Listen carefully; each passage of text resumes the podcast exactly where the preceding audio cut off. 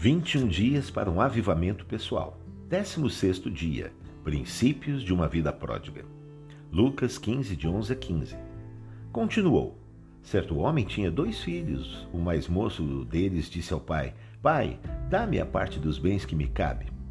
E ele lhes repartiu os haveres. Passados não muitos dias, o filho mais moço, ajuntando tudo que era seu, partiu para uma terra distante e lá dissipou todos os seus bens, vivendo dissolutamente. Depois de ter consumido tudo, sobreveio àquele país uma grande fome e ele começou a passar necessidade. A história do filho pródigo nos ensina que as nossas escolhas determinam as circunstâncias das nossas vidas. Este filho fez escolhas erradas e o resultado foi que ele chegou ao fundo do poço. Normalmente, as pessoas procuram achar culpados para os seus problemas, ficam se sentindo vítimas das circunstâncias e, por fim, culpam a Deus. Mas quantos ousariam assumir a culpa e enfrentar as consequências? É tolice culpar os outros pelas nossas dificuldades.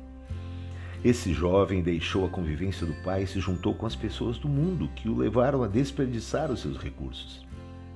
Nossos relacionamentos determinam o nosso crescimento espiritual ou vão nos puxar para baixo. Se você prioriza pessoas que não temem a Deus nem andam nos seus caminhos, seu futuro será nebuloso, pois essas são as pessoas mais perigosas. Não há relacionamentos neutros. Quem não ajuda, atrapalha mesmo. O filho pródigo só voltou para casa porque estava passando fome e se indignou. Essa foi a melhor atitude, pois ele voltou ao lugar certo. Não há mudança sem dor. A perda é a cura mais rápida para a ingratidão. Ele só percebeu o valor do pai depois que perdeu tudo.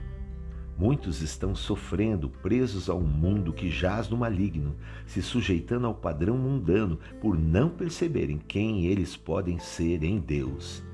Você não mudará enquanto não viver o que Jesus te deu na cruz. Você decide como quer ser lembrado no futuro: pelos problemas que resolveu ou pelos que criou. Faça parte da solução e não do problema. Deus é Pai e nunca consulta o seu passado para determinar o seu futuro. Há um futuro brilhante à frente.